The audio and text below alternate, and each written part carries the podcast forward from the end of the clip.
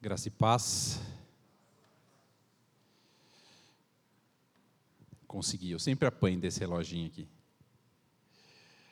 Como vocês estão, meus irmãos? Obrigado, valeu, Lincoln. Tudo bem? Tudo bem? Mais ou menos, todo mundo dormindo ainda. Meus irmãos, eu queria compartilhar com vocês o próximo texto da nossa exposição. Nós estamos caminhando em Lucas. E o próximo texto é Lucas 6, de 12 a 16.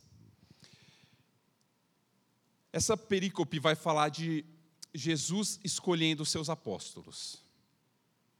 E o título, na verdade, esse título que o John MacArthur dá para essa passagem é Homens Comuns chamados incomuns. Quando a gente olha os apóstolos, a gente olha e fala assim: nossa, que homem de Deus, como eles eram, e a gente fica invejando, no bom sentido, aquilo que eles fizeram, o testemunho que eles deram.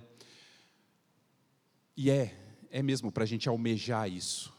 Mas a minha pergunta é: será que eles eram em si especiais? O que, que tinha neles que levou Jesus a escolhê-los?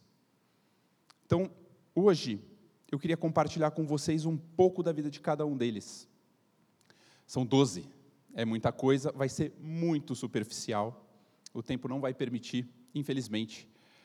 Mas eu queria ler com vocês, então, Lucas 6, de 12 a 16, onde Jesus chama doze de seus discípulos para serem apóstolos.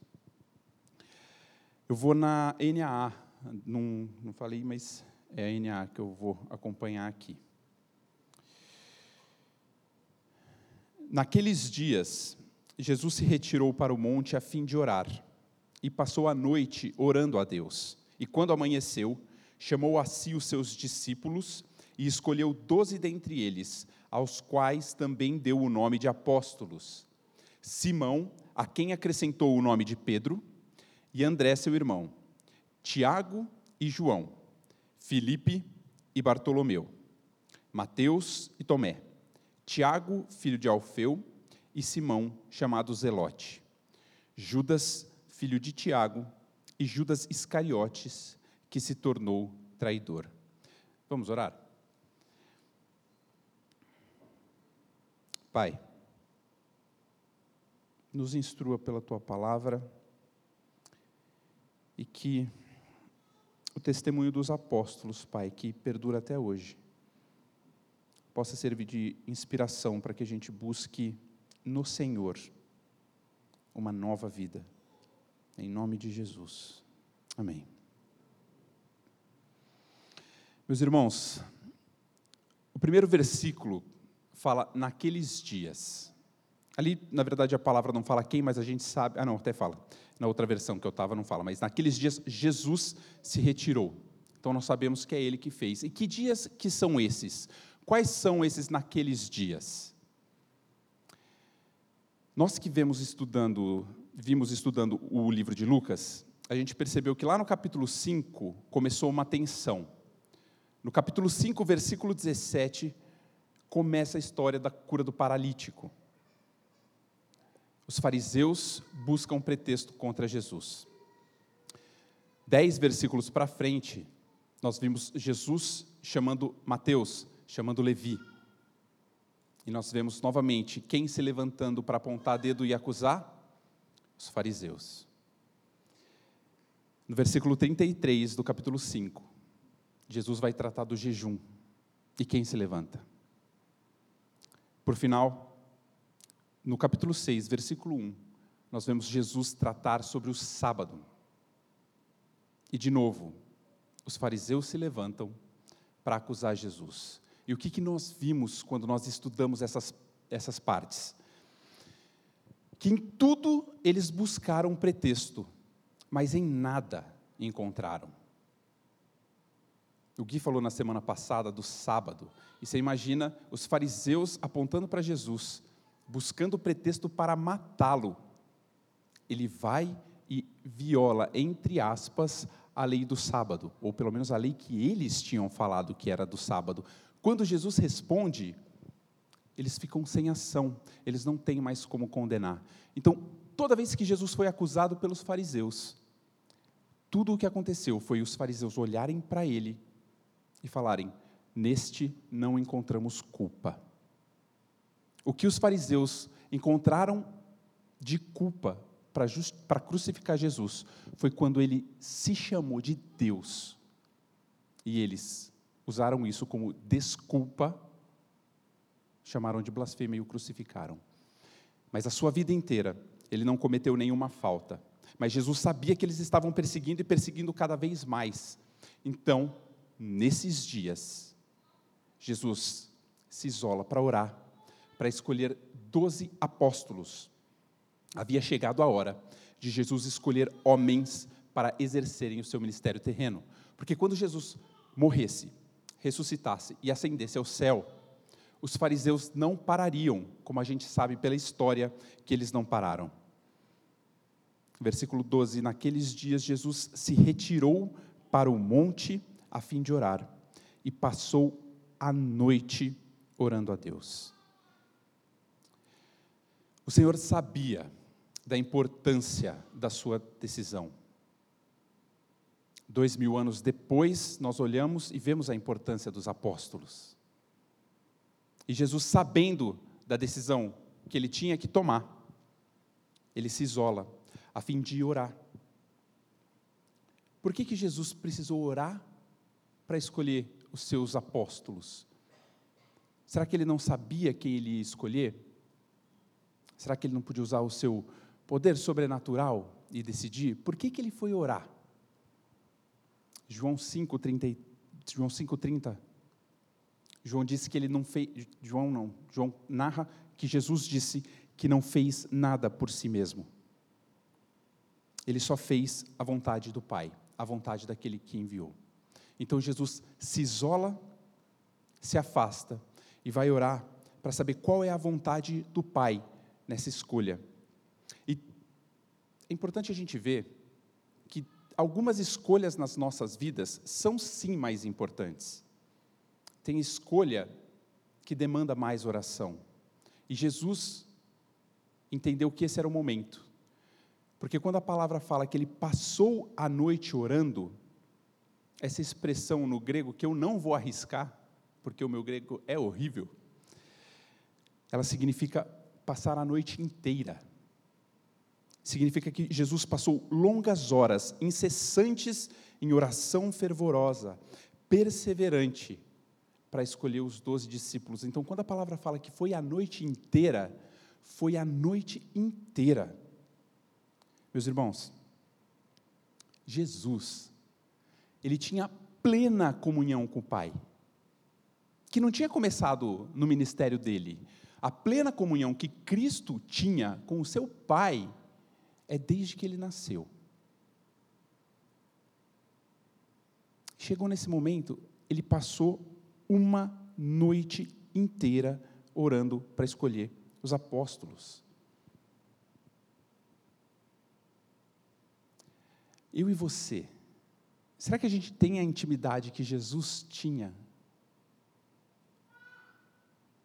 E Jesus, quando foi escolher, ele passou uma noite inteira orando. Aí a gente chega, depois de um dia corrido, sem nenhuma comunhão com o Pai. Faz um devocional à noite, ou logo que acorda de manhã, todo cansado, cinco minutos, e acha que vai ouvir a voz de Deus.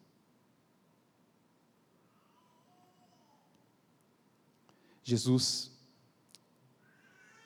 passou a noite inteira orando. Será que ele orava para o Senhor revelar quem eram os apóstolos? Como será que foi a oração de Jesus dessa noite? Ai, me revela, Senhor, me revela quem que é, quem que é? É, é, é o João? É, é, é, o Matias. O Matias é um bom candidato. Quem? Ô, oh, Senhor, daqui eu tô, olha, 11 foi. 11 foi, mas esse último aqui eu tô entre Judas e Matias. Eu não consigo decidir o que eu faço. Mas às vezes a gente ora assim, né? O Senhor, ele sabia o que estava por vir. Eu imagino, aqui sou eu imaginando, eu conjecturando, ele deve ter orado por cada um deles. Ele deve ter orado pela vida deles, pelo aprendizado deles. para que a fé deles não desfalecesse. Em Lucas 22, 31 e 32, o Senhor está tendo um diálogo com Simão e ele fala assim: Simão, Simão, eis que Satanás pediu para peneirar você como trigo. Eu, porém, orei por você, para que a sua fé não desfaleça. Brincando de imaginação, pode ter sido nessa noite. Jesus falou: Meu, eles vão vir com força. O pai pode ter falado: ó, Satanás está pedindo Simão. E o Senhor, ô pai, não, Simão não. É uma oração de intimidade, uma oração de intercessão. Mas e eu? Quando eu vou, quando eu vou orar para o Senhor, como que eu vou? Eu não tenho a intimidade que ele tinha, eu não tenho o tempo que ele tem, tinha, eu não tenho a disposição que ele tinha, eu não tenho o poder que ele tinha, eu tenho desculpa, eu não preciso orar como ele orava. Como que nós vamos para o Pai? Eu tenho uma dúvida na minha vida. Eu preciso tomar uma decisão grande. Como que eu vou? Me revela, me revela, me revela, me revela, me revela ou eu vou buscar ao Senhor, eu vou buscar a comunhão. A gente sabe, por Tiago 4,3, que a gente não ganha o que pede, porque a gente pede mal. A gente pede mal para esbanjar em nossos próprios prazeres. Nós somos jovens, é que eu já casei, mas sou jovens como, como vocês, né? Mas enfim. Como que a gente pede um marido, uma esposa? Qual é o propósito da nossa oração quando a gente pede isso? A gente pede um, um marido, uma esposa, porque eu estou abrasando, eu preciso casar. Eu preciso me livrar, eu estou abrasando, então eu preciso casar, porque, enfim, é bíblico, né? Por isso. Por que, que eu estou buscando um marido? Porque ele vai me dar uma segurança financeira? Por que, que eu estou buscando uma esposa? Porque eu preciso de alguém que cuide da casa? Por que, que eu peço um emprego, uma promoção? Para eu ganhar mais dinheiro, para eu ter luxo? Ah, eu quero ter prestígio perante os outros, eu quero ter poder, exercer poder sobre as pessoas, ter influência, quero ser reconhecido. Não, não, nenhum desses, Bruno. Eu quero ganhar dinheiro mesmo, é para casar. Tudo bem, daí você volta na lista anterior. Meus irmãos,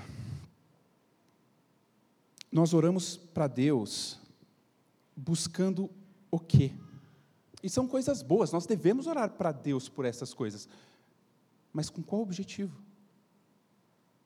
Aonde está o nosso coração? Será que nós oramos buscando esses prazeres ou buscando ser a imagem dele? Sermos conformados à sua vontade, porque se nós buscarmos o Senhor assim, se nós buscarmos ele por quem ele é, o Senhor ele vai dar todas as coisas, ele cuida dos seus. A palavra fala que a vida eterna é conhecer a Jesus e ao Pai. E isso está dado para a gente hoje. A gente não precisa esperar estar tá com o corpo glorificado para aproveitar a vida eterna. Isso é dado para a gente hoje. Conheça o Pai, conheça o Filho.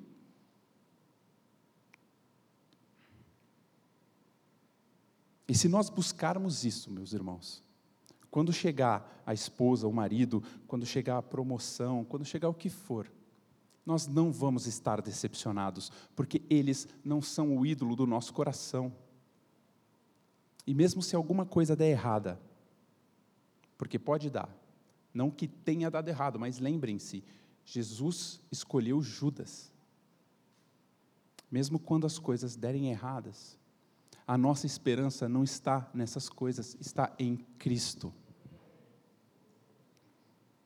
Mais que isso, a espera não vai ser pesada, porque a gente já tem o que a gente precisa. Onde está o nosso coração? voltando à oração do nosso Senhor, imagina como não deve ter sido. A ponto de, no versículo 3, ele falar que, quando amanheceu, Jesus chamou para si os seus discípulos e escolheu doze dentre eles, aos quais também deu o nome de apóstolos. Apóstolo e discípulo, fica claro, não é a mesma coisa. Né? O que é um discípulo? O discípulo é um aprendiz, é, é alguém aderente, ele seguia aquele que estava ensinando, imitava os passos daquele que estava ensinando, e Jesus tinha muitos. Tem uma ocasião em Lucas 10 que Jesus manda 70 discípulos de uma vez só para uma viagem missionária. Mas apóstolo, apóstolo não. Apóstolo é um representante. Apóstolo é aquele que recebe uma autoridade daquele que enviou para falar no nome dele. O Senhor deu essa autoridade para os doze em Lucas 9, mas vamos ler Marcos 3, 14 e 15, em que a palavra diz, Marcos 3, 14 e 15, que então designou doze, aos quais chamou de apóstolos, para estarem com ele, para os enviar a pregar e a exercer a autoridade de expulsar demônios. O Senhor chamou os doze, aqueles que estariam mais próximos, queriam caminhar com Ele, queriam aprender diretamente com Ele. Aqueles próximos que Ele ia ensinar para que multiplicasse o ensino. E Ele deu autoridade para isso. Em Mateus 10, versículo 1, a mesma passagem, a palavra fala que Jesus chamou os doze discípulos e deu a autoridade a eles sobre espíritos imundos para os expulsar para curar todo tipo de doença e curar todo tipo de enfermidade. Os apóstolos, meus irmãos, todos eles, levaram a mensagem de Cristo. Eles não levaram a própria mensagem. Então não tem como a gente falar como uns pseudo-pregadores e pseudo-pastores, pseudo-mestres da lei dizem que, não, os ensinos de Jesus eu gosto. Agora, a Paulo, não. Paulo, apóstolo de Cristo. O que Paulo fala foi Cristo quem disse. Pedro, apóstolo de Cristo. O que Pedro fala foi Cristo quem disse.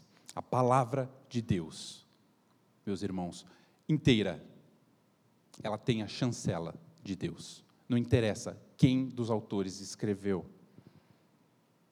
E os apóstolos são aqueles que são chamados de fundamento da igreja. Fundamento da igreja. Eu sei que em Coríntios vai falar de Cristo como sendo fundamento, mas falando da igreja, os fundamentos são os apóstolos. E onde está Jesus? Jesus é a pedra angular.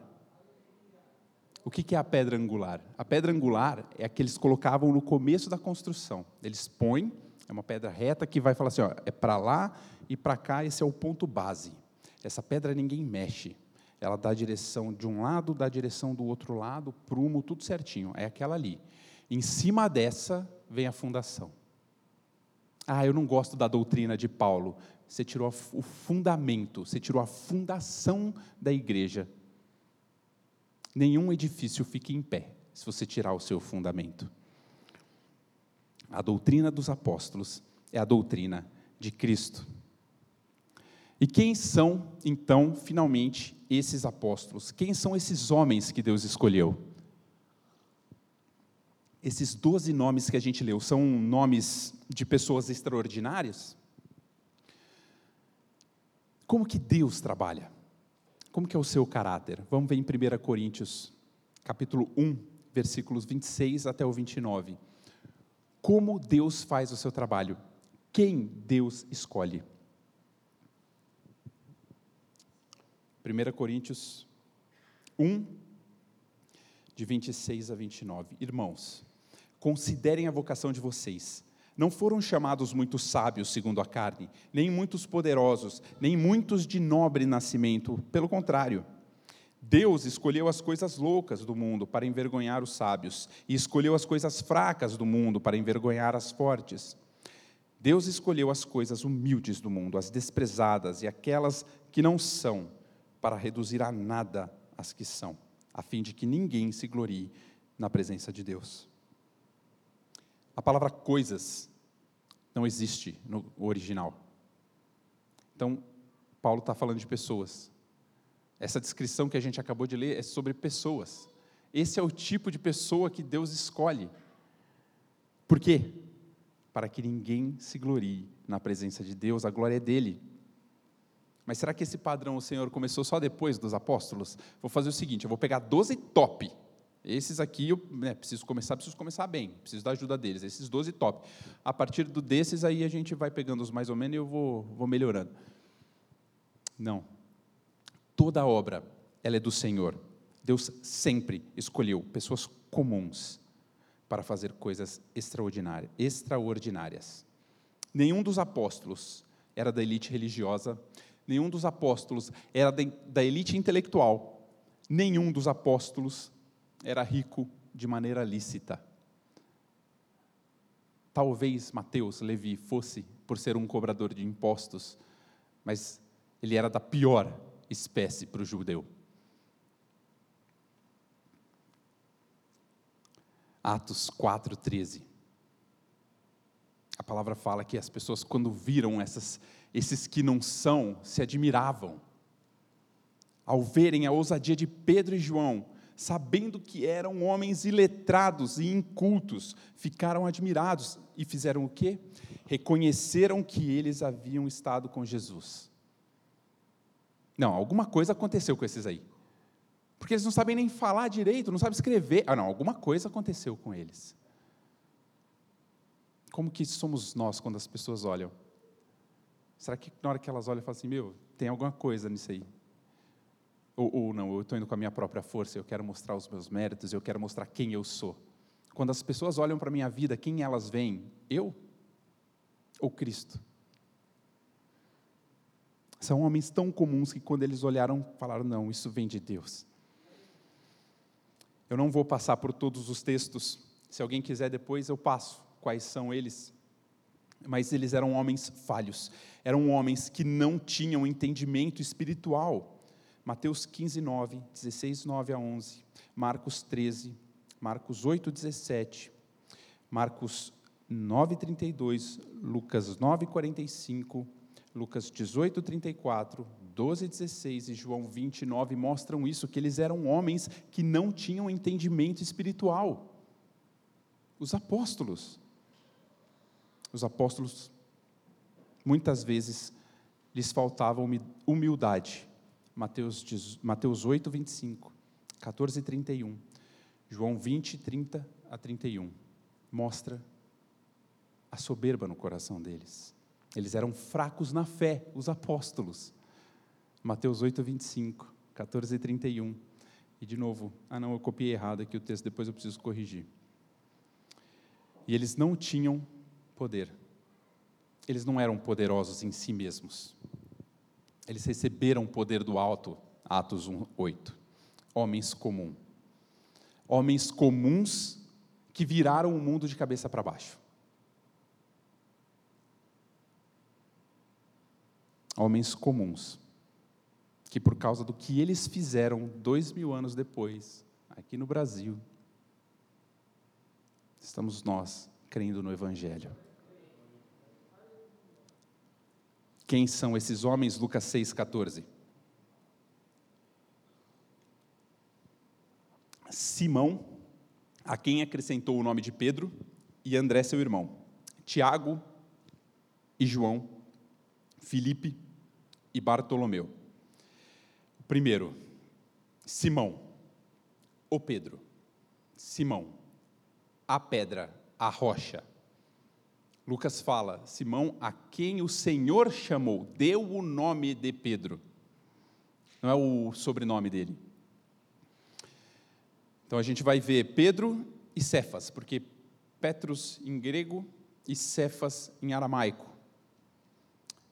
Pedro, ele inicia todas as listas dos apóstolos. Quando eles são listados, sempre começa por ele. Pedro era o líder dos apóstolos. E Pedro é o exemplo de como o Senhor constrói um líder. Só tem uma pessoa que é mais mencionada que Pedro nos evangelhos, e é Jesus. Pedro foi quem mais falou com Jesus. Jesus mais falou com Pedro do que com qualquer outro. Foi quem Jesus mais repreendeu e foi o único que teve a audácia de repreender Jesus. De maneira errada, evidentemente. O Pedro, o Pedrão, é aquele que a gente sempre, quando lembra, está lendo, vê Pedro fazer alguma coisa, a gente fala: Ei, Pedro. Foi quem mais explicitamente confessou a identidade do Senhor em Mateus 16, 16. Quando o Senhor pergunta: Quem que você quem que vocês dizem que eu sou? E ele fala: O Senhor é o Cristo, o Filho do Deus vivo mas foi também quem mais explicitamente o negou. Ele negou em Mateus 26, 74. A gente vê que ele nega de uma forma dura. Então ele começou a praguejar e a jurar: Não conheço esse homem. E no mesmo instante o galo cantou. Pedro foi quem mais recebeu elogio do Senhor, mas também foi quem o Senhor chamou de Satanás. Pedro cabe naquela descrição que a gente vê em Tiago 1, 7 e 8, que a palavra fala que uma pessoa dessa não pensa que alcançará Senhor, do Senhor alguma coisa, porque ela é o quê? Indecisa, inconstante em todos os seus caminhos. Pedro ia de 0 a 100 em um piscar de olhos. E o nome que o Senhor dá para ele parece que não faz sentido. Uma pessoa inconstante dessa ser chamada por Jesus de a rocha, a pedra, o firme. Mas o John MacArthur ele, ele fala um negócio que é bem legal. Ele fala que isso é como se fosse uma lembrança para Pedro de quem ele era. Quando Jesus chama Pedro de Simão, ele está se comportando como seu velho eu. E quando o Senhor chama Pedro de Pedro, ele está falando: você está certo, o que você está fazendo está aprovado. Então a gente até imagina Pedro fazendo alguma coisa, na hora que ele faz errado, o Senhor fala: Simão, Simão. Ele uh, chama de Pedro, Senhor.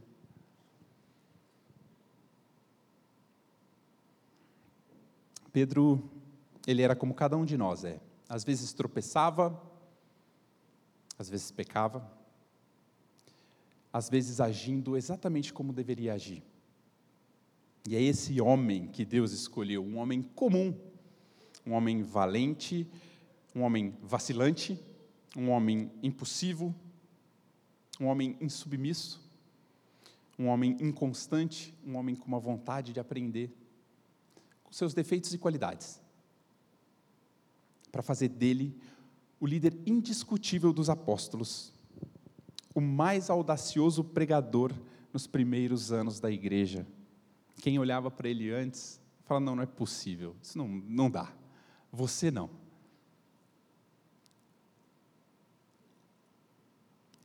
Pedro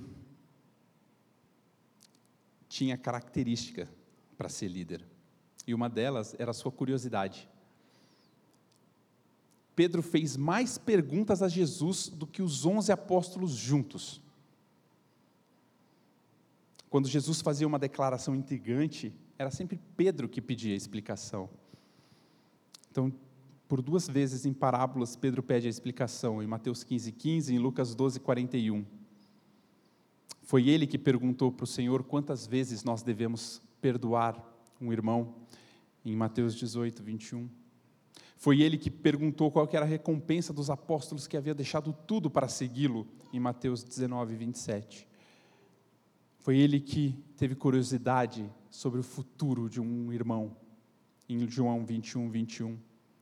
E esse desejo por conhecimento, essa inquietação, essa curiosidade, é uma marca da liderança de Pedro.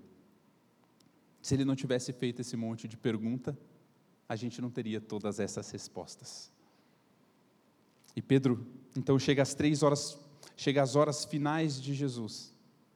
E depois de três anos andando com o Senhor, aprendendo, durante três anos, sendo Simão, sendo Pedro, sendo cuidado. Ele pensava que o seu amor por Jesus não tinha como ser maior. Ele falava: Meu, não tem, eu amo demais o Senhor. E eu quero ler quatro versículos com vocês, Mateus 26, 31 a 35.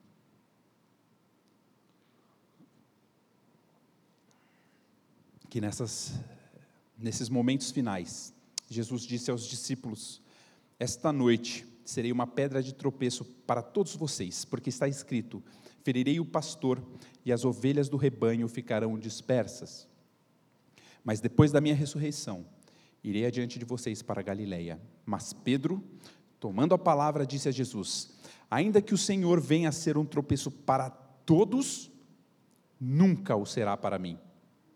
Mas Jesus lhe disse: Em verdade, lhe digo que nesta noite, antes que o galo cante, você me negará três vezes. Pedro insistiu: Ainda que me seja necessário morrer com o Senhor, de modo nenhum o negarei. E todos os discípulos disseram o mesmo. Você vê que ele puxou o discípulo. Ele fala e vai todo mundo atrás. É verdade, Senhor, estamos com Pedro. Pedro não falou da boca para fora. Pedro sabia o que ele estava falando. Ele estava disposto a morrer. Quando veio a guarda prender a Cristo, veio a guarda romana, veio a guarda dos fariseus, e Pedro sozinho desembanha a espada e parte para cima de todos os soldados. Pedro não estava blefando quando ele falou que morreria pelo Senhor. Mas ele é Pedro. E também é Simão. Então, quando ele está diante de uma serva, de uma empregada de uma casa, não era diante da autoridade, não era diante do sinédrio, não era diante da guarda. Quando ele está diante de uma empregada no fundo de uma casa, em que ela fala: Você estava com ele. Pedro nega.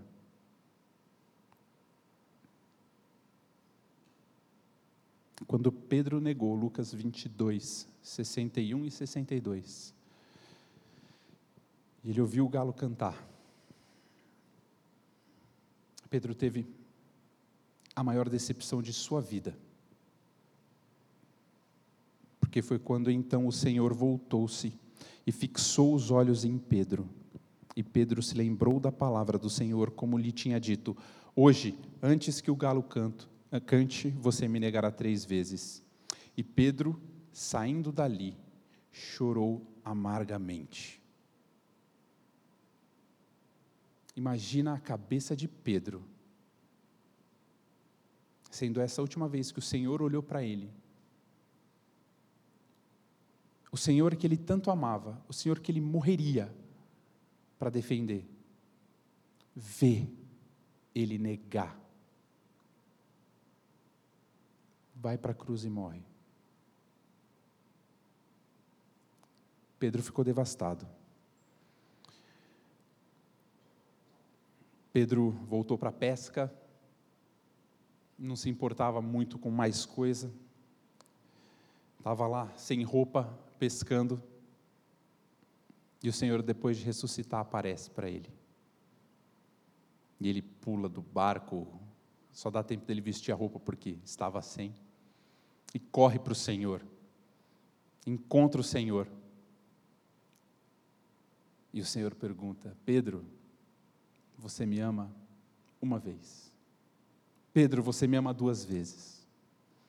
Pedro, você me ama três vezes? O Senhor, por sua infinita misericórdia e por seu amor, faz Pedro confessar as mesmas três vezes que ele tinha negado, face a face com o Senhor, que ele o amava.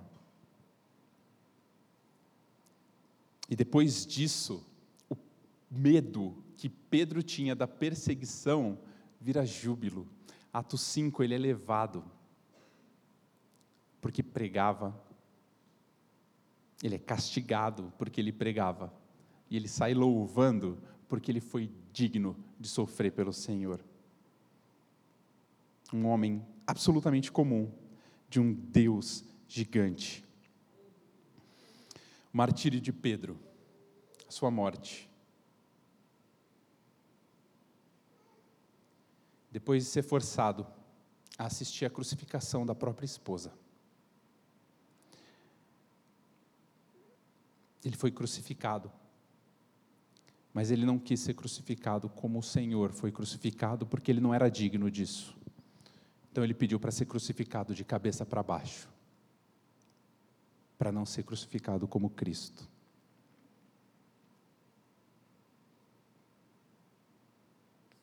Segundo nome da lista, André. André, o missionário. Se tinha uma coisa que André gostava de fazer é levar pessoas a Cristo, a começar pelo seu irmão. João 1, 40 a 42. André, o irmão de Simão Pedro, era um dos que era um dos dois que tinham ouvido o testemunho de João e seguido Jesus. Ele encontrou primeiro seu próprio irmão, Simão, a quem disse: Achamos o Messias, Messias que quer dizer Cristo, e o levou a Jesus. Olhou para ele e disse: Você é Simão, filho de João, mas agora será chamado de Cefas, Pedro, Pedros. Foi André que levou Pedro a Cristo. Mas muito mais, quando os gregos foram para a festa da Páscoa, onde falar com o sacerdote, aquele que não era judeu, falar com o sacerdote era uma ofensa. Na Páscoa, então, ainda mais. Eles chegaram para Filipe e falaram: Filipe, a gente quer conversar com Jesus. Filipe titubeou foi falar com André, e André, na mesma hora, opa, Senhor, tem uns gregos aqui que estão querendo falar com você. Felipe nunca teve receio, Felipe não, André nunca teve receio de levar ninguém a Cristo. E segundo a tradição, no seu martírio, na sua morte, André fez isso. André foi morto porque ele levou a esposa de um governador provincial a Cristo. E isso o deixou enfurecido. Ele converteu a esposa do governador. E o governador decidiu matá-lo.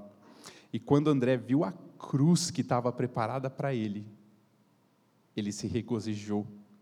E ele falou: Vivi a minha vida toda pela cruz. Que alegria é sofrer da mesma morte que o meu Salvador. André foi crucificado em forma de X. A cruz dele era em forma de X. E ele não foi pregado, ele foi amarrado. Ele demorou três dias para morrer. E nos três dias que ele estava pendurado na cruz, a cruz ela era colocada na beira da estrada. Transeuntes passavam. Durante três dias, enquanto tinha força, ele ficou pregando. Tiago, irmão de João, o próximo da lista. Tiago, chamado o Grande. Em comparação com Tiago, o menor. Eu entro mais em detalhes no porquê do menor quando a gente fala do outro Tiago. Mas Tiago era irmão de João, e assim como João, eles buscavam prestígio. Foi a mãe dos dois que pediu um lugar de honra para Jesus no céu, então eles têm essa vergonha na Bíblia. Está escrito lá essa a mamãe pedindo. Tiago começou como os fariseus que gostavam do primeiro lugar nos banquetes e das primeiras cadeiras na sinagoga.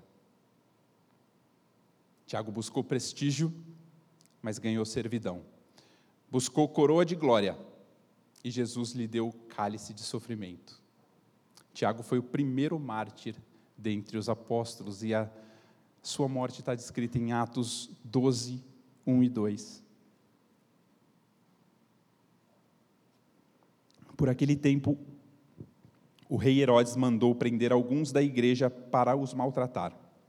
Mandou matar à espada Tiago, irmão de João. Um dos filhos do trovão havia aprendido a sofrer e a apontar para Cristo, com seu temperamento impetuoso. Ele aprendeu a sofrer e a apontar para Cristo. E a tradição conta, numa carta que Eusébio escreveu, que Tiago, no seu martírio, na sua morte, levou alguém a Cristo. O homem que o prendeu e o levou para o tribunal, ao ver o testemunho de fé de Tiago, mudou de lado, virou cristão e foi condenado juntamente com Tiago. E quando eles estavam caminhando para que Tiago fosse morto, esse que havia prendido ele, esse homem que havia prendido ele, suplicou o perdão do Tiago por ter feito, ao que Tiago respondeu: A paz seja contigo, e o beijou. E em seguida ambos foram decapitados juntos. Chegamos em João. João, o que parece ter sido o apóstolo mais próximo de Jesus, designado como o discípulo a quem Jesus amava por ele mesmo, em algumas boas passagens, diversas passagens em João. E como Tiago, João era filho do trovão, o que mostra um pouco da sua personalidade. Ele era de personalidade forte, briguento. Lucas 9, 52 e 54 conta uma passagem curiosa. E enviou mensageiros que fossem na frente. Indo eles, entraram numa aldeia de samaritanos para lhe preparar pousada. Mas não o receberam, porque o, o, o aspecto deles era de quem decisivamente ia para Jerusalém. Vendo isto, os discípulos Tiago e João perguntaram: Senhor, quer que mandemos fogo, descer fogo do céu para os consumir? Eles estavam, judeus e samaritanos não se dão bem, não se gostam. E eles viram: oh, vocês estão indo para Jerusalém? Vocês são judeus, não vou te receber. Aí ele falou: Está vendo como eles estão errados? Mata. Está vendo como eles me odeiam? Mata ah, eles te odeiam. Eles só não receberam, você está mandando descer fogo do céu.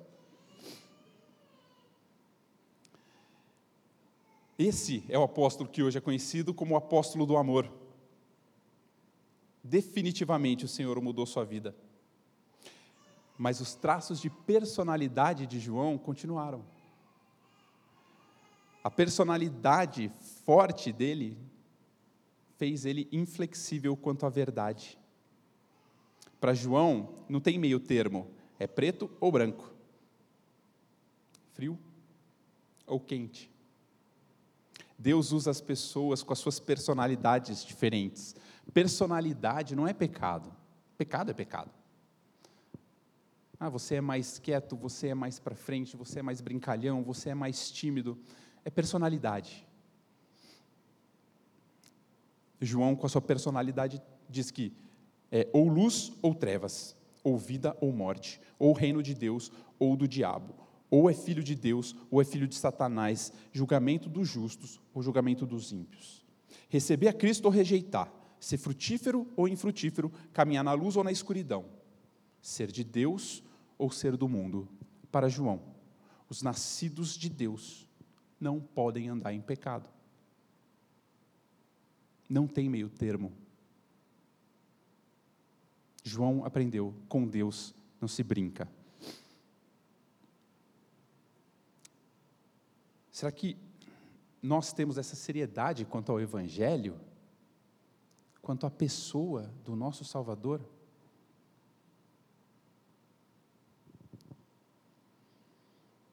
João também combateu veementemente os falsos mestres, com, a mesma, com o mesmo ímpeto com a mesma força. E o que, que João tinha de especial?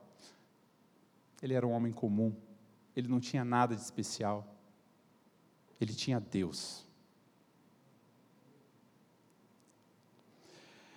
João não foi escolhido para ser grande, mas para levar a Cristo, e o apóstolo do amor foi o apóstolo, o único deles, que não passou por morte violenta. Dez foram martirizados, um se suicidou. João morreu de velhice. Dez dos apóstolos sofreram e morreram por Cristo. João sofreu e viveu por Cristo, porque o Evangelho é sofrimento. Paulo fala que aqueles que querem viver piedosamente em Cristo vão ser perseguidos. João foi perseguido, ele foi jogado num tanque de óleo. Ele foi forçado a beber veneno. Mas ele não morreu. Filipe, o primeiro da segunda parte em todas as listas. As quatro listas de apóstolos que estão em. Não estão nos evangelhos. Né? As quatro listas dos apóstolos estão em Mateus, Marcos, Lucas e Atos. Nessas quatro listas, Filipe é o primeiro da segunda parte. Esses quatro primeiros nomes, eles são do ciclo mais interno de Jesus. Pedro, Tiago, João no barquinho, né? O barquinho daí seria o André, quase. André está logo na sequência. Filipe é o primeiro, que mostra uma certa proeminência entre os demais. Esse Filipe, o apóstolo, não é o mesmo Filipe de Atos 8, que prega o etíope. Esse Filipe ele parece ter sido o administrador dos apóstolos. Quando Jesus divide o pão e o peixe, ele faz o milagre da multiplicação, ele pergunta em João 6, 5, de 5 a 7, ele pergunta para Filipe, aonde nós vamos comprar? E Filipe já faz as contas. Ele fala assim, não, peraí, ó, são quantas pessoas? Ah, cara, não tem dinheiro suficiente para isso. Não, não dá, não dá. Jesus estava testando, as pessoas às vezes acham, ah, ó, é incrédulo. Mas a história mostra que provavelmente ele era o administrador. Foi esse Filipe quem falou a Natanael sobre o Messias. É aquele que falou: Encontrei o Messias. E Natanael fala assim: Mas vem alguma coisa boa da Galileia? E depois de andar com o Senhor por muito tempo, Filipe não achava o Senhor suficiente ainda. O Senhor falou: ah, Eu vou preparar uma morada nos céus. As pessoas falam assim, e você vai conhecer o Pai. Ele fala assim, ah, Senhor, mostra o Pai, isso basta. Se o Senhor mostrar o Pai, isso basta. O Senhor, oh, três anos andando e você ainda... Você não viu que quem me vê, vê o Pai. Mas quantas vezes a gente não é Felipe também, né? Tá, eu, não, tudo bem, Jesus, beleza, mas o que mais? Não, eu, eu creio, eu creio, mas e, e daí? Ele não vai me ajudar? Você está passando por essa aflição, você tem a Cristo. Não, eu tenho, mas. É, você, amém. Mas, e, e, o que tem depois? A questão do mais é importante, né? Onde a gente coloca o mais na frase, demonstra onde está o nosso coração. Eu estou passando por aflição. Eu posso encarar de duas formas. Eu falo assim: não, eu sei que Deus me sustenta, mas eu estou passando por aflição. Eu sei que eu estou passando por aflição, mas Deus me sustenta. Que o Senhor não permita que a gente ache ele insuficiente. E o martírio de Filipe, segundo a tradição, ele foi para a França, pregou na Turquia, e após um embate com um sacerdote pagão, ele foi duplamente martirizado. Ele foi apedrejado até ser quase morto, mas ele não morreu. E eles penduraram ele numa cruz. Bartolomeu, ou Natanael Bartolomeu amigo íntimo de Felipe. Ele é chamado de Bartolomeu nos evangelhos sinóticos, mas em João a gente vê o outro nome dele, Natanael. Bartolomeu provavelmente era um apelido. Natanael é aquele que fala que nada bom pode vir de Nazaré. Nazaré era uma cidadezinha que ninguém dava crédito. Sabe Cambé? Brincadeira. Fala assim, meu, vai sair alguma coisa boa de lá? E Jesus olha para ele, depois dele falar está aí um homem em quem não há dolo. É a única coisa que a gente sabe sobre Natanael, que nele não há dolo. A gente não sabe o que aconteceu quando ele viu Jesus. Mas a tradição conta que após a ascensão do nosso Senhor, Natanael confrontou os sacerdotes da Armênia em dois aspectos. Ele foi para a Armênia e lá eram pessoas pagãs e ele confronta eles em santidade e no casamento. Ele fala da santidade da vida e da santidade do casamento. Natanael era bem atual. Ele foi morto por causa disso e hoje a gente é considerado discurso de ódio pelas mesmas coisas que ele pregava. Após ter enfrentado, Natanael Bartolomeu levou tanta chibatada que a sua pele descolou do corpo. E após a pele dele sair do corpo, ele foi crucificado. Obras de arte que retratam os discípulos sempre mostram Bartolomeu, Natanael, segurando a sua própria pele. Lucas 6,15, Mateus, Tomé, Tiago, filho de Alfeu, Simão, chamado Zelote. Mateus, também chamado de Levi, é um dos autores do Evangelho, e apesar dele ter escrito o Evangelho, ele não fala de si praticamente. A única passagem que fala de Mateus é igual em Lucas e em Mateus. Em Lucas a gente viu esses dias atrás, Lucas 5, 27 e 29, depois disso, Jesus saiu, viu um publicano, então a gente sabe que ele é publicano, chamado Levi, sentado na, colego, na coletoria e disse: Siga-me. Ele se levantou, deixando tudo, o seguiu. Então Levi ofereceu um grande banquete em sua casa, e era grande o número de publicanos e outras pessoas que estavam com eles à mesa, e as pessoas olharam para ele e falaram assim: Ah, ele senta com um pecador. Dá para entender que Mateus se via dessa forma. O silêncio de Mateus sobre si mesmo indica que ele era modesto, humilde, que ele se colocava em segundo plano, ele não chamava atenção para si.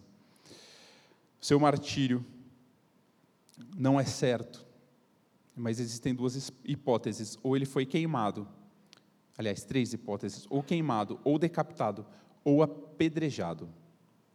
É o único que era rico, mas ele era rico por ser ladrão, se via como um pecador e abandonou tudo, toda a sua riqueza, para seguir o Senhor. Mateus não queria status, queria Cristo. Tomé. Tomé é o que? É o incrédulo. Ah, a gente sabe. Tomé a gente sabe. É aquele que não cria. Mas não é justo. Até o pastor Gleiro pregou domingo, né? Não é justo a gente falar que Tomé não cria. Tomé não devia ser marcado por aquele que não creu, mas por aquele que não estava no momento certo, na hora certa porque nenhum discípulo creu. Tomé, alguém conhece a lei de Murphy? Já ouviram falar da lei de Murphy? O que é a lei de Murphy? Se tem uma chance de dar errado, vai dar errado. Essa é a lei de Murphy. Tomé era assim. Se tem uma chance de dar errado, vai dar errado. Mas Tomé era um pessimista disposto. No episódio da ressurreição de Lázaro, o Senhor falou assim: ó, o pessoal lá em Jerusalém está querendo me pegar, está querendo me matar, mas Lázaro morreu e a gente precisa ir para lá. Aí os discípulos falaram: mas se a gente for, vai morrer, né? Aí o Senhor, é, a gente precisa ir para lá. Tomé falou: foi Tomé quem disse: bom, então vamos lá, todo mundo para morrer junto. É uma fala pessimista, ele não estava, ah, tá bom, você vai lá, tá bom, você não vai escapar, você vai morrer. Mas também, estamos aí, vamos lá, vamos morrer junto. Eu sei que vai dar errado, mas eu estou com você.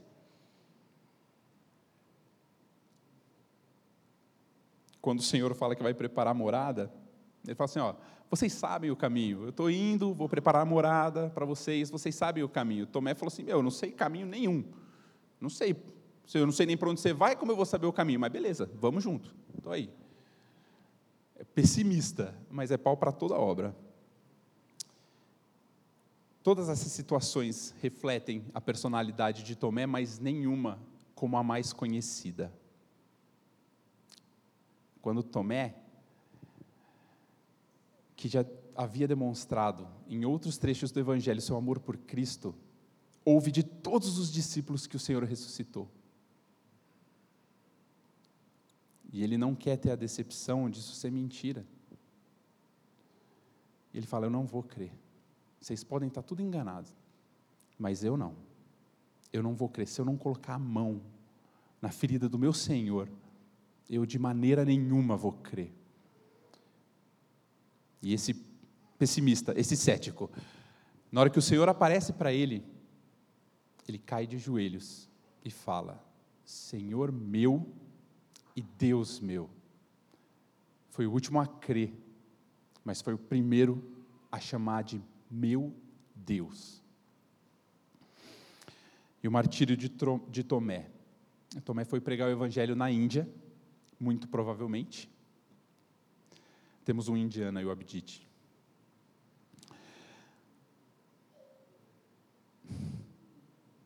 Segundo a tradição, a morte de Tomé, ele foi traspassado no lado com uma lança, levando em seu corpo a marca que ele queria ver no Senhor. Tiago, filho de Alfeu, Tiago, o pequeno, Tiago, o menor, que se sabe que seu pai era Alfeu, obviamente, sua mãe é Maria, estava na, na crucificação de Cristo, o irmão José, e a gente sabe que o pai de Mateus também chama Alfeu. Então existe uma possibilidade dele ser irmão de Mateus, mas é uma possibilidade. A gente sabe que Tiago pregou no Egito. Ah, não, não se sabe. A tradição diz que ele pregou no Egito e que ele foi crucificado também. Tiago não procurou liderança. Tiago simplesmente prestou honra como apóstolo do nosso Senhor. A gente não sabe nada de Tiago e Tiago é chamado Tiago o menor. Alguns dizem que é por causa da sua estatura. Alguns dizem que é por causa da sua posição. Que o outro Tiago era o grande, é o que andava com o Senhor. Você é o Tiago menor. Agora eu falo para vocês, meus irmãos. A gente não sabe nada dele, só que ele é chamado de o menor. Por um Deus que fala que o maior é o que serve, que o maior é o menor, que honra que tem Tiago. Simão o Zelote. O que é o Zelote?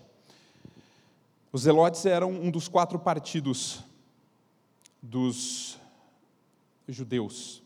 Tinha os fariseus, saduceus, essênios e os zelotes. Os zelotes eram os mais radicais. Amavam a lei, mas eles eram terroristas, eles matavam pela lei. Eles eram violentos contra qualquer grupo pagão. Quem estava assumindo na época, quem era o grupo pagão da época, era os romanos. E eles eram radicais. Faziam tudo isso em nome da obra de Deus. E esse era Simão. Simão era exatamente o oposto de Mateus. Inclusive, Mateus provavelmente era um dos personagens alvo dos zelotes, era quem eles perseguiam. E o Senhor põe esses dois juntos como apóstolos. Simão, o zelote, ele esperava um senhor, um messias conquistador, um rei que ia acabar com os romanos. E quando ele viu que Jesus não era o rei que ia acabar com os romanos, ele se submeteu ao Senhor. A gente sabe que nem todos os apóstolos fizeram isso. A tradição diz que ele foi para a Pérsia, a Armênia e até mesmo a Grã-Bretanha. E ele foi ou crucificado, que era muito comum, ou cerrado. O que a gente sabe é que o zelote, que era disposto a morrer pela lei, deu sua vida por amor a Cristo. E os últimos dois, Judas. Judas, filho de Tiago, e Judas Iscariotes, que se tornou um traidor. Judas Tadeu, filho de Tiago. Tadeu, porque ele é chamado de Tadeu no outro evangelho. Tadeu é um apelido, é um apelido que significa filhinho da mamãe. Então, possivelmente, ele era o caçula. E a tradição diz, e a gente só sabe sobre Judas pela tradição, que o seu ministério foi em Samaria, na Síria e na Mesopotâmia. E o seu martírio indica duas possibilidades. Uma que ele foi traspassado por flechas. E uma segunda, que eu não sou historiador para falar que, mais, que ela é a mais provável, né? Mas a segunda é que ele sofreu um martírio juntamente com Zelote, Simão o filhinho da mamãe com o terrorista radical, como Jesus junta as pessoas. E sempre em último nas listas, Judas Iscariotes, Judas o traidor. Mentira, ele não está sempre em último nas listas. Em Atos ele não aparece, porque ele já tinha morrido. Ele é sempre tratado como um traidor. Era o único que não era galileu. E mesmo no fim, na última ceia, ninguém conseguia identificar Judas como traidor. A hipocrisia dele era perfeita. A máscara que ele vestiu enganou todo mundo, menos o Senhor. Porque o Senhor, quando estava orando, ele sabia que um teria que trair. Isso está escrito nos Salmos, que ele seria traído pelo seu amigo. Jesus fala em João 6,70, ele fala: Não fui eu que escolhi vocês, os doze, ele ainda fala, os doze, mas um de vocês é um diabo. Jesus escolheu Judas, mas Judas escolheu seguir o Senhor. Judas e os outros. Todos que Jesus escolheu, escolheram deixar tudo para trás para seguir o Senhor. E aqui, a gente vê a tensão da soberania de Deus e da responsabilidade do homem. E essa tensão, às vezes, é mais fácil da gente aceitar, não entender, mas é mais fácil da gente aceitar essa tensão entre soberania de Deus e a responsabilidade do homem quando é para coisa boa. Então, os apóstolos, eles deixaram Jesus e hoje eles estão em lugar de honra. Eles escolheram deixar, o Senhor os escolheu. Não entendi, mas beleza, eu aceito. Agora, a soberania de Deus e a responsabilidade do homem parece uma pedra no nosso sapato, quando é para condenação. Da mesma forma que o Senhor escolheu e os discípulos escolheram, Judas o escolheu. E o Senhor o escolheu. O Senhor escolheu Judas para trair, mas Judas queria trair o Senhor. Mateus 26, 24. O filho do homem, Mateus 26, 24, o filho do homem vai, como está escrito a seu respeito, mas ai daquele por quem o filho do homem está sendo traído. Melhor seria para ele se nunca tivesse nascido. O fato da gente fazer parte do plano soberano de Deus não tira a nossa responsabilidade, não exime a gente. As Escrituras preveram que ele seria assim. Mas isso não tira a responsabilidade de Judas. E um trecho das Escrituras que mostra isso de uma maneira legal, não que a gente entenda, mas é Romanos 9, 10 e 11. Romanos 9, o Senhor fala que ele escolhe ele odiou Esaú, ele amou Jacó. Ele faz vasos para honra, ele faz vaso para desonra, é ele, ponto. E ele faz o que ele quiser do vaso dele.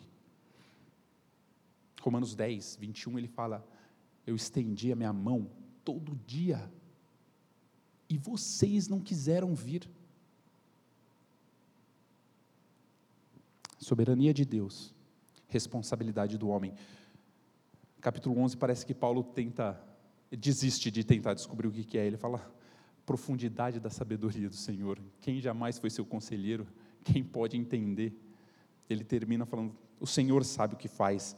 A gente sabe que tem as duas coisas, mas a gente não consegue entender. E essa disponibilidade para trair o Senhor, essa disponibilidade para o pecado que Judas tinha, todos nós temos. Só que a gente tem a tendência de vitimizar o condenado, o pecador, e condenar o juiz que é justo. Ah, o Senhor endureceu o coração de Faraó, nossa. Bom, mas também Deus endureceu o coração de Faraó, Faraó não tinha chance, né, coitado de Faraó. E a gente esquece que é o juízo de Deus para Faraó. faraó não estava passando a mão na cabeça dos judeus, dando beijinho e falando: ah, não, vem cá, vamos assistir um filme junto. Ele era cruel e o Senhor dá a paga pela sua crueldade. Judas recebeu honra do Senhor. Judas foi colocado como tesoureiro. E o que, que ele fez? Roubou. Judas recebeu honra e desprezou. E o caso mais emblemático é na traição, é na hora da Santa Ceia, em que o Senhor molha o pão e dá o bocado molhado a Judas. O bocado molhado era o bocado de honra. O convidado de maior honra recebia o bocado molhado. O Senhor dá, estendendo a mão. E Judas levanta e o despreza. Judas não agiu por impulso.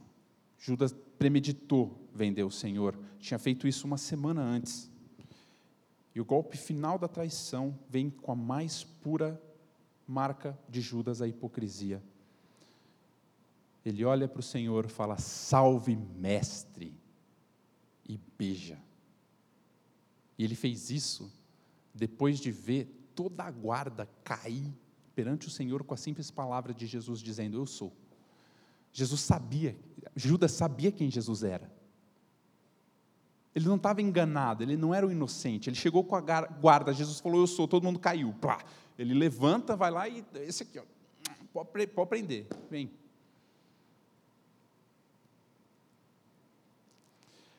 Símbolo do amor, símbolo do respeito, símbolo da homenagem, é o símbolo que ele usa para esconder todo o mal que está em seu coração. Judas é o maior exemplo de oportunidade perdida. Três anos com o Senhor estendendo os braços e ele o rejeitando. Mas Deus, o Deus de toda a sabedoria, pegou o maior ato de traição para demonstrar o seu maior ato de amor na cruz. E nas palavras do profeta do século XIX, Hester, esse nome é difícil, Chomoldelen, Chomoldelen, ele fala aqui, por 30 moedas Judas vendeu a ele mesmo, não a Cristo. Por 30 moedas, Judas vendeu a ele mesmo, não a Cristo. Meus irmãos, para concluir, agradeço a paciência de vocês. A aula de história é pesada, mas nunca tantos deveram tanto a tão poucos. Por causa desses doze discípulos, o Evangelho chegou onde chegou. Por causa de Judas, Bruno, sim. Por causa de Judas, o que traiu e levou o Senhor à cruz. O Senhor escolheu homens absolutamente comuns para chamados, para chamados incomuns. O Senhor que sempre dependeu do Pai, escolheu esses homens por meio da oração, por meio da comunhão que ele tinha com o Senhor. Homens que não chamavam a atenção de ninguém, mas viraram o mundo de cabeça para baixo. Enfrentaram tudo e todos pelo Evangelho e se regozijaram na cruz de Cristo e na própria. Eles se regozijaram porque eles foram achados dignos de sofrer pelo nome do Senhor. Lembra das horas que antecederam os martírios que eu falei? André vendo a cruz e se regozijando. Pedro vendo a esposa morrer crucificada. E na hora dele morrer, ele fala: Não, não, não, vira de cabeça para baixo, porque eu não quero morrer como o meu Senhor. E lembra das horas que antecederam a morte de Cristo. Cristo orou, e a alma dele estava angustiada e ele suou sangue. Por que, que os apóstolos, os seguidores, encararam a cruz, sorrindo, cantando e louvando, e o mestre deles não conseguiu?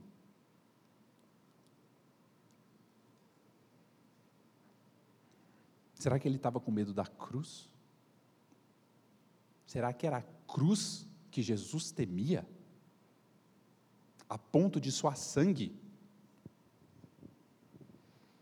O Senhor sabia o que ele ia enfrentar. Ele sabia que quando ele fosse ser crucificado, ele ia tomar o nosso pecado sobre si. Ele sabia que ele ia tomar o que fosse preciso para que os apóstolos virassem o que viraram sobre si o preço dos apóstolos serem o que foram e encararem a cruz como encararam, foi derramado em Cristo. Os apóstolos sofreram a morte dos homens. Cristo foi morto por Deus. Aquele que não conheceu o pecado, Deus o fez pecado em nosso lugar, para derramar toda a sua ira no seu filho, para que nós fôssemos feitos justiças de Deus, justiça de Deus. Cristo fez tudo o que fez para que fosse suficiente. Aquele que não conheceu o pecado e foi feito pecado, a morte não conteve. No terceiro dia ele ressuscitou para que eu e você tivéssemos uma nova vida. André falou: Eu levei a minha cruz, eu vivi pela cruz, e agora eu vou morrer na cruz como meu Senhor. Mas o Senhor te chama a morrer na cruz com Ele. O Senhor te chama a se arrepender dos seus pecados, a crer no Evangelho, a crer no que Ele fez, não oferecer nada no lugar, se arrepender dos seus pecados, crer no Evangelho.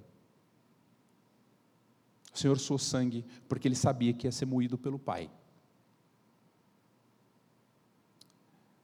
Mas Ele se regozijou, porque Ele sabia que Ele ia vencer se possível, afasta de mim o cálice.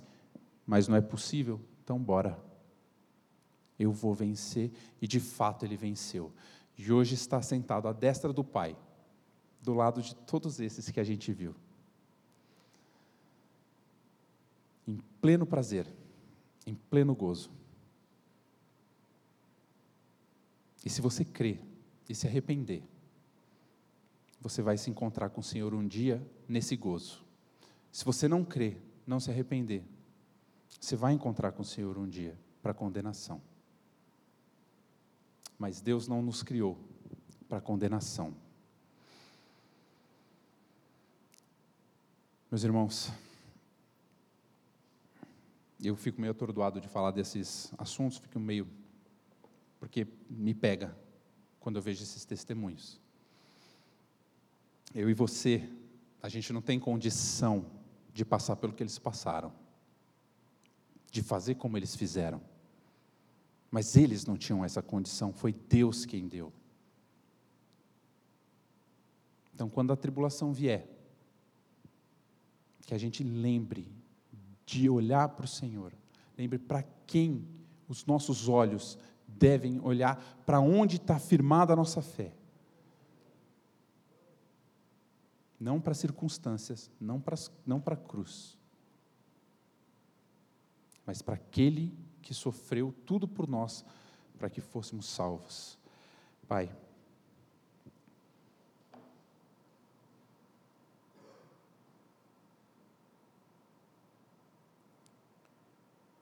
é muito é muito pesado, Pai, a gente ver o sofrimento desses homens, dos seus apóstolos.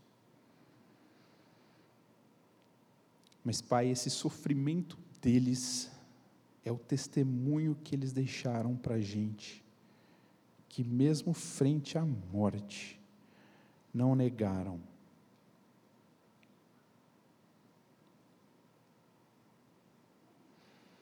Quando estavam frente à tortura, olharam para o Senhor.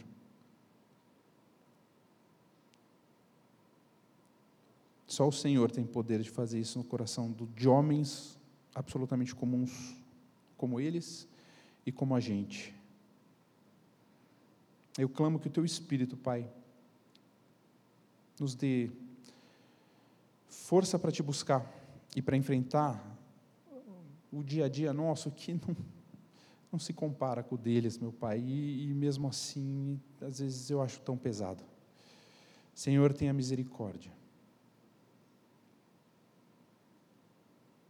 Mas a boa notícia é que o Senhor tem misericórdia, o Senhor sustenta a gente, o Senhor tem misericórdia para mim, que não consigo vencer o menor dos obstáculos. E eu te louvo e te agradeço por isso, meu Pai, em nome de Jesus. Amém.